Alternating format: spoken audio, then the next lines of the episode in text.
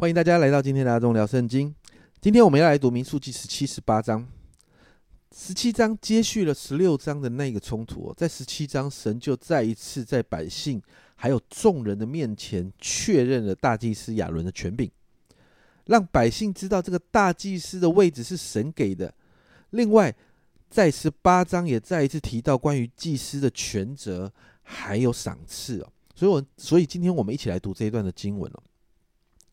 在经过十六章的冲突之后，神再一次在众人的面前确认亚伦的权柄，并且要仔细这一场因权柄的争夺造成的纷争。因此，在十七章的二到五节这里说：“你要小谕以色列人，从他们手下取杖，每支派一根；从他们所有的首领按着支派共取十二根。你要将个人的名字写在个人的账上。”并要将亚伦的名字写在立位的账上，因为各族长必有一根杖。你要把这些账存在会幕啊会幕内法柜前，就是我与你们相会之处。后来我所拣选的那人，他的杖必发芽，这样我必使以色列人向你们所发的怨言止息，不再达到我耳中。后来你看到亚伦的杖发芽了，你知道那个呃呃那个木头离开了。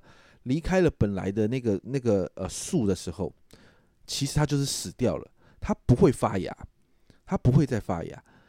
但是当神让这个杖发芽的时候，这是一个神机哦，透过这个神机在确认权柄。所以接下来在十七章的第十节这里，神就吩咐摩西说：“把亚伦的杖还放在法柜面前，给这些背叛之子留作记号。”这样，你们就使他们向我所发的怨言止息，免得他们死亡。你看到最后的是亚伦的杖发芽了。神不仅仅确认亚伦是神所设立的权柄，更是要来提醒百姓，不要再挑战神所设立权柄这件事情。因此，在这里神交代的很清楚，只有亚伦还有他所代表的这个支派可以来就近神，其他的人这样做就会死亡。因此。在十七章十二到十三节啊，以色列才会说：“我们死了，我们死了。”这一段经文呢，凡挨近耶和华帐幕的，是必死的。在这里强调一件事情：是亚伦是神所拣选的，只有他可以来救近神，只有亚伦才能够为以色列人赎罪。以色列人如果承认亚伦在这个拯救的计划里面有他有一个独特的地位，以色列人以色列百姓就不能够夺去亚伦的权利。甚至要在经济上支持他的生活，支持亚伦的工作。因此，到了第十八章，很特别的，神就再一次对亚伦来说话。这很特别哦。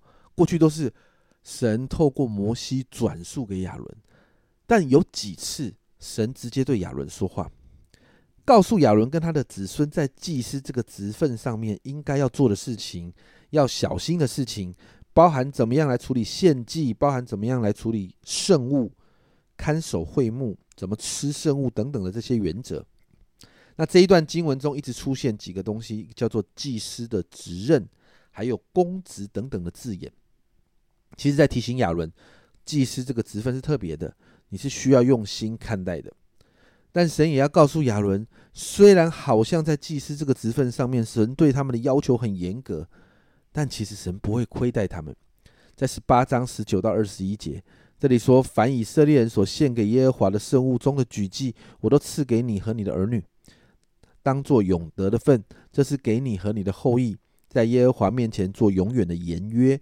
言约的意思就是不会毁坏的意思。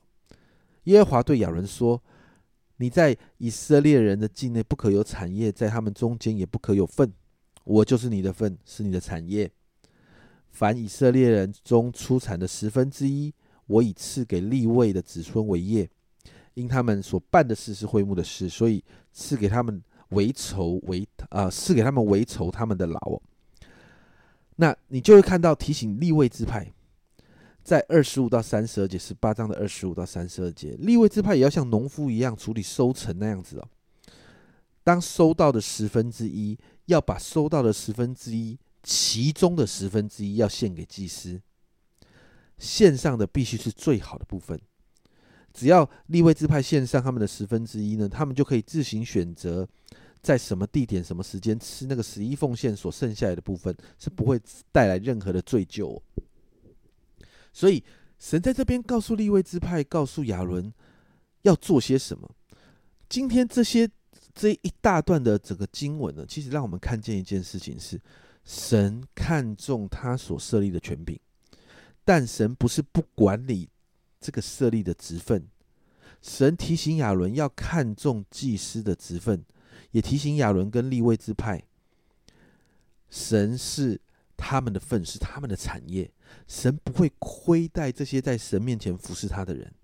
在新约，我们都是祭司，你还记得这个身份吗？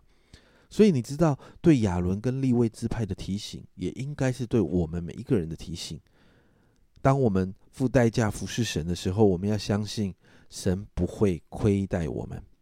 因此，今天有两个祷告。首先，第一个为你自己来祷告，求圣灵来帮助我们明白祭司这个职分，让我们看重我们在新约里面这个祭司的职任，好让我们可以按着神的心意来服侍神。第二个，为你教会里面所有忠心服侍神的同工祷告，不仅仅是全时间啊在教会里面服侍的牧者或行政同工，还有那些忠心在牧养在各领队呃各领域的团队里面服侍的代职侍奉的家人。这些人好像立位人，我们需要常常来鼓励他们，常常来支持他们，好让他们可以没有后顾之忧的来服侍神，服侍神的百姓，来服侍神的教会。这是阿忠聊圣经，我们今天的分享。不要忘了，你是祭司，也要好好爱你那些在教会里面服侍神的人。我们阿忠聊圣经，我们明天再见。